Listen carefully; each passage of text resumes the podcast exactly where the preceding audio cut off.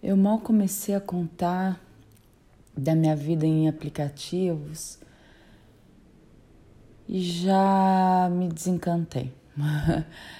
Nada de errado. É, quando eu entrei, eu achei muito interessante de me conectar com pessoas que talvez eu nunca fosse cruzar no meu círculo de amizades, no meu.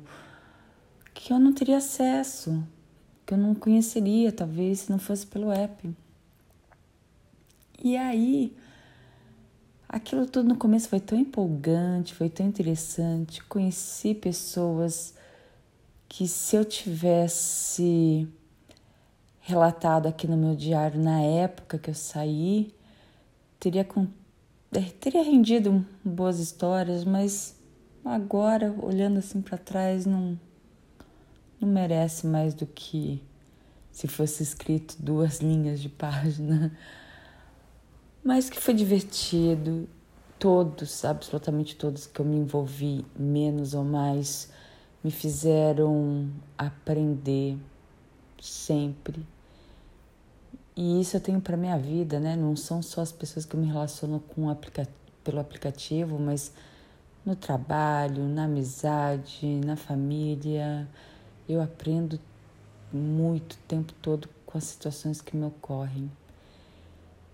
E no aplicativo que eu achei muito interessante no começo, quando você vai, sai com um, sai com dois, conversa com cinco, seis, sete, com gente nada a ver, com gente muito bacana que daí não vai pra frente. E no fim, eu achei que o que me empolgava muito no começo de me conectar com pessoas completamente diferentes de mim é o que me fez enjoar do aplicativo.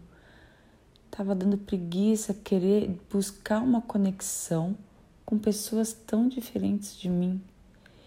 E aí, se não fosse a pandemia, eu comecei a sentir saudade, sabe? De sair, de vir um amigo do amigo e de repente sentar na sua frente e dar aquele match de dar aquela conexão com pessoas que você conhece primeiro, tem uma conversa, tem um olho no olho, ao invés de querer buscar uma conexão forçadamente. Porque no aplicativo eu fui com essa intenção de de boa, de conhecer primeiro, mas minha impressão geral, com a maioria, porque um ou dois ali foi, foi na minha vibe, é que eles estão querendo logo beijar, transar ou assim, o que, que você quer? Você quer namorar? Teve um, pasme, pelo amor de Deus, eu nem tinha conhecido a pessoa. Ele já queria saber se eu podia ser mãe. Meu Deus. E eu falei assim, eu não sei. Eu não tentei ser mãe assim, a de fato. E começou a me cobrar esse posicionamento se eu quero ser mãe ou não, porque ele queria ter filhos. E eu falei: olha, sinta-se à vontade para procurar a mãe dos seus filhos. Eu não posso te dar isso agora.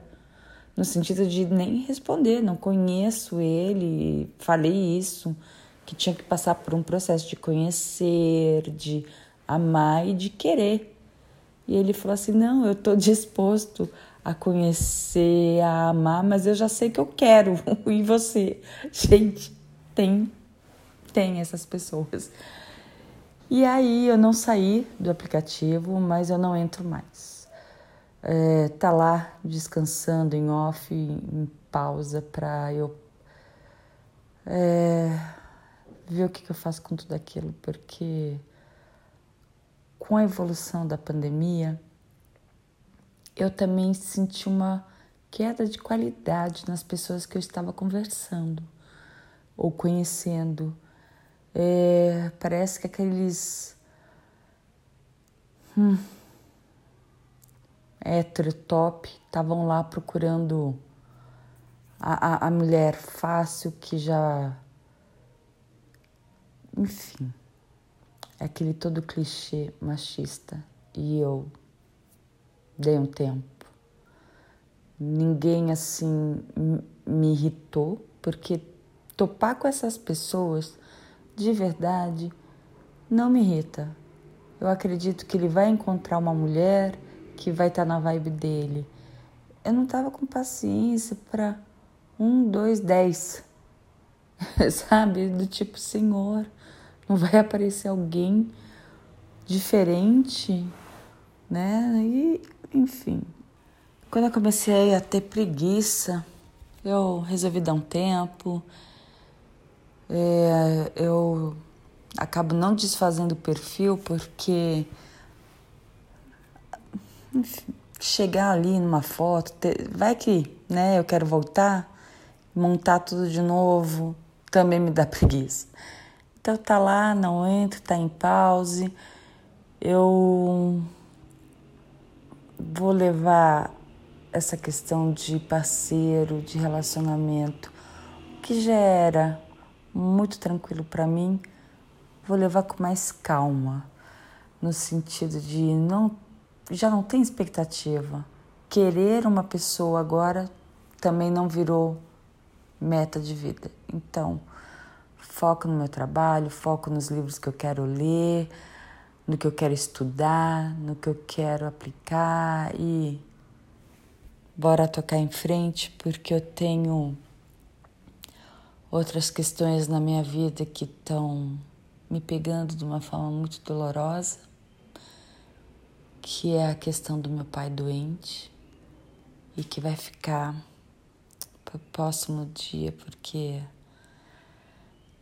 falar desse assunto vai ser muito especial para mim, porque me levou a questionamentos incríveis e eu tive que me virar do avesso para descobrir a minha paz. É isso aí.